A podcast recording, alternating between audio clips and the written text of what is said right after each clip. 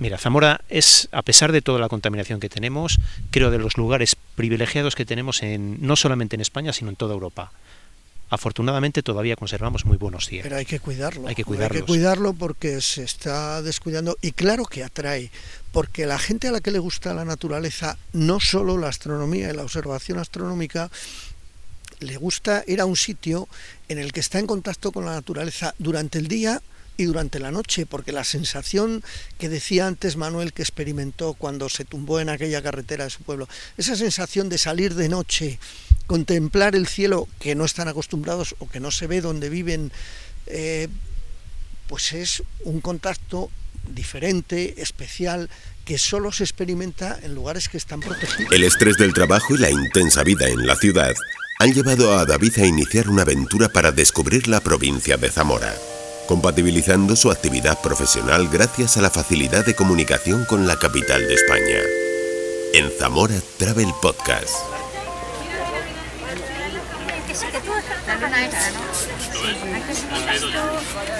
Es un fastidio, sin duda.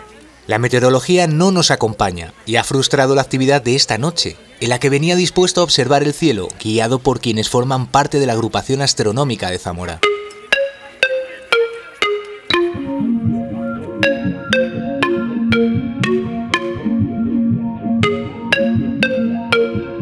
Cada año, David, la agrupación se reúne por estas fechas en la plaza de la Catedral de Zamora para compartir sus conocimientos y la afición por la astronomía. La iniciativa, además de mostrar la Luna y planetas como Júpiter, o Saturno, persigue que los ciudadanos entiendan la importancia de proteger la oscuridad del cielo. Esta experiencia frustrada me permite conocer a Fernando y a Manuel, con quienes me quedo charlando sobre las actividades que la agrupación desarrolla a lo largo de todo el año. El otro tipo de convocatorias para el público, pues hay una fundamentalmente que solemos hacer aquí en la Plaza de la Catedral de Zamora habitualmente. La solemos hacer una vez al año eh, solemos montar seis, ocho telescopios, dependiendo de la disponibilidad que tengamos de ellos, y enseñamos a toda la gente de Zamora que quiera venir eh, lo que haya en ese momento. Luna, normalmente ya te digo, en cuarto creciente, planetas a ser posible y volvemos a pegar otro recorrido por las constelaciones. La gente le gusta mucho, se muestra muy interesada, la verdad. Este tipo de iniciativas sirven para que una buena parte de quienes participan en ellas despierten su interés por una afición como la que descubrió Manuel en una noche de pues verano. Sí, la verdad que sí.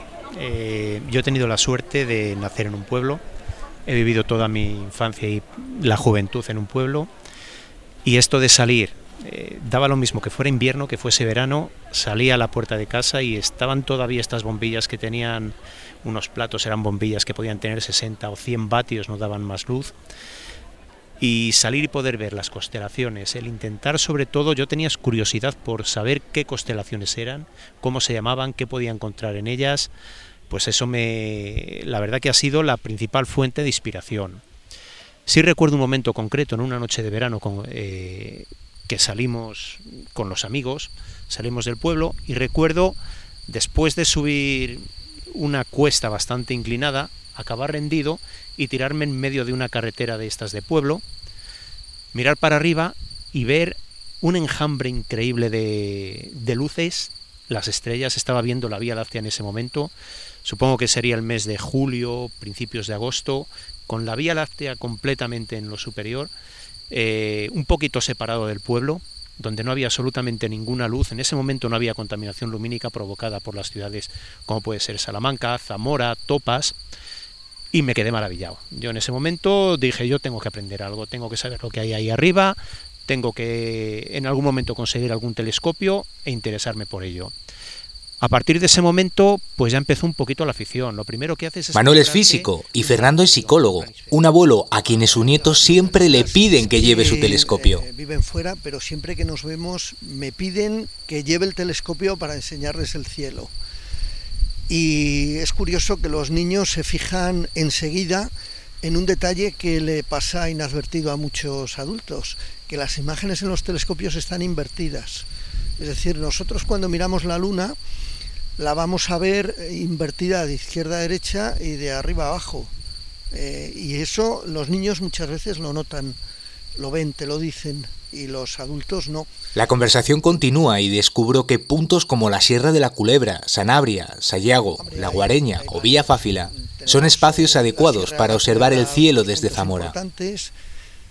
En Sanabria tenemos, pero también se ha perdido mucho, en Sayago y en algunos puntos de La Guareña. Son Sí, la, zona, la zona de Villafáfila también está muy bien, que es precisamente donde Joaquín Tapioles tiene el observatorio. Eh, la verdad que toda la provincia suele estar bastante bien, excepto alrededores de Zamora. Toro, Toro está muy contaminada, cierto es. Y Benavente, y Benavente. Son los tres focos de principal contaminación que existe.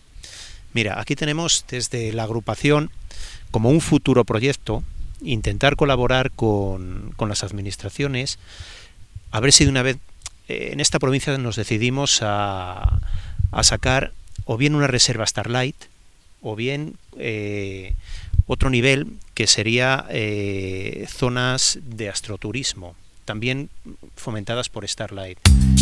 en España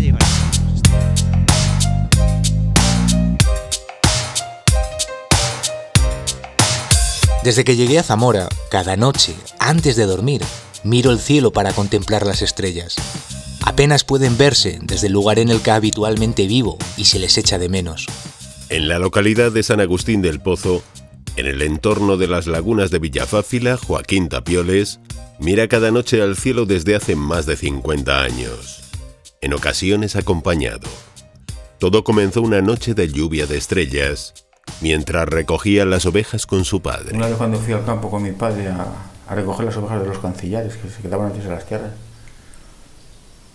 y debió de ser por, eso hacía por el verano, y debió de ser por las lágrimas de San Lorenzo, por el 11 de agosto, porque vi muchas estrellas fugaces y, y desde entonces pues siempre recuerdo eso.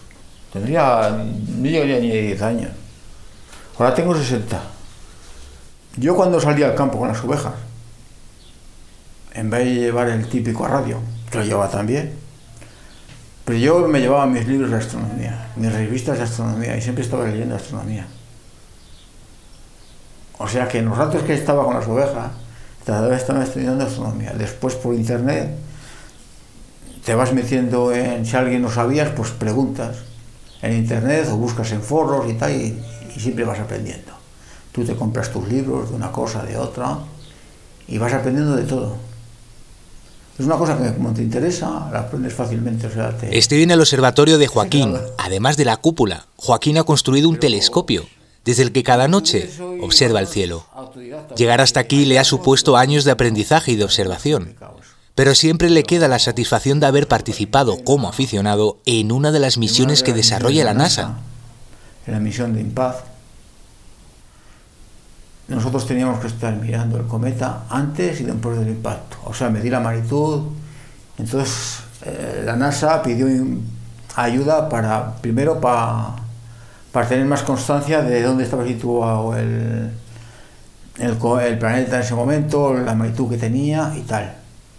Entonces lo hicieron chocar la, la bala esa el día 4 de julio del Día de la Independencia de Estados Unidos le hicieron implosionar contra, contra el, planeta, el cometa ese día por la noche allí.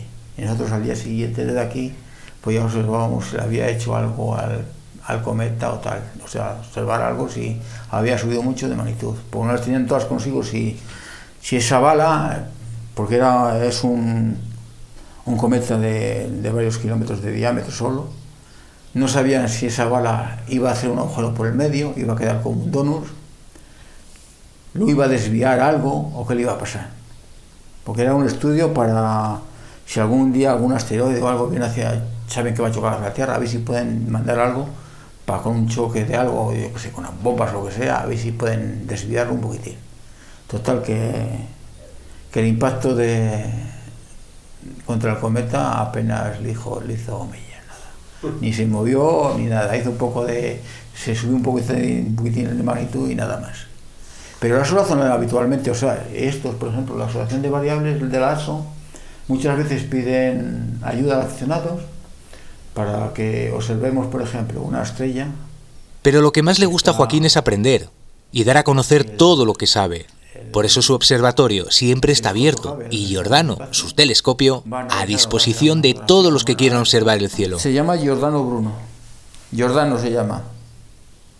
Si sabéis la historia de Giordano, era un monje en el, siglo, no sé si era el siglo XV o XIV, y le, él empezó a decir, era monje, empezó a estudiar los astros y tal, era astrónomo, y entonces él empezó a decir que, que la Tierra no era el centro del, del universo, sino que la Tierra giraba alrededor del Sol y cosas así.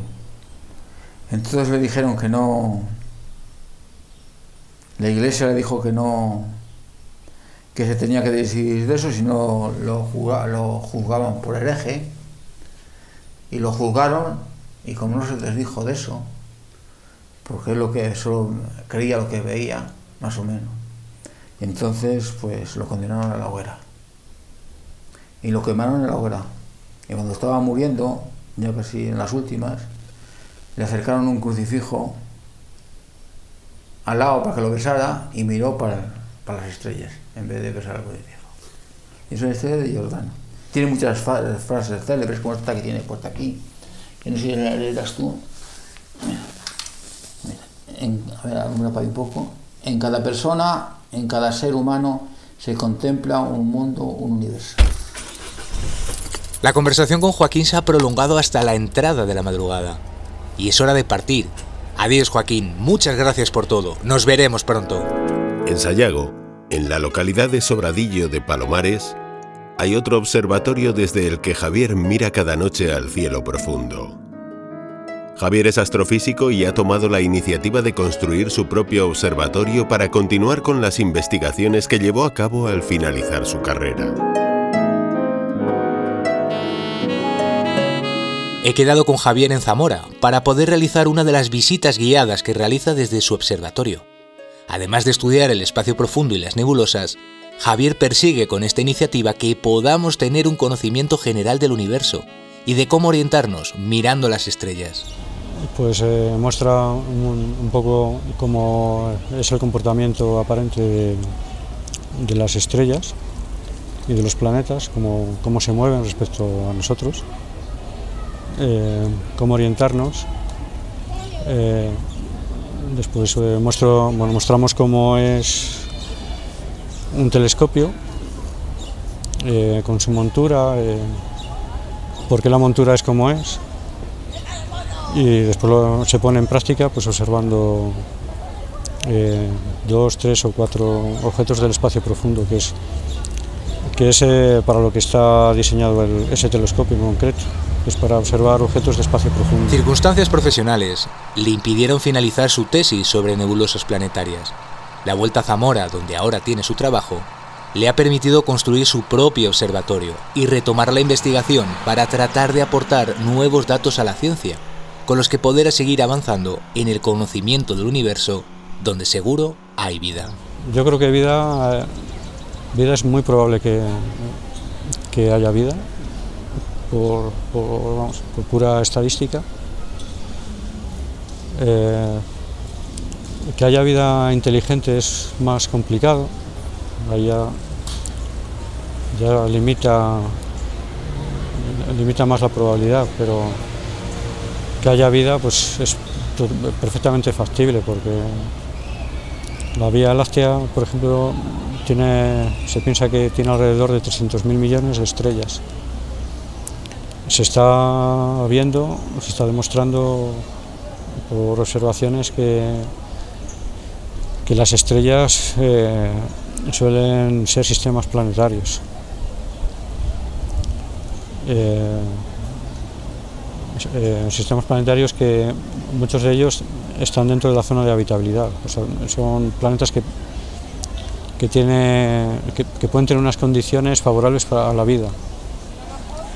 Entonces yo lo, veo, yo creo que en general la mayoría de los astrofísicos de primera línea lo, piensan así, que, que es muy, muy, muy probable que, que exista vida en otros sistemas planetarios.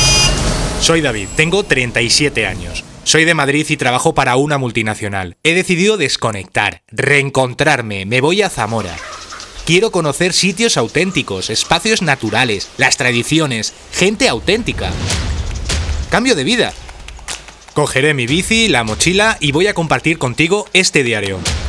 Zamora Travel Podcast, una iniciativa del Patronato de Turismo de la Diputación Provincial de Zamora.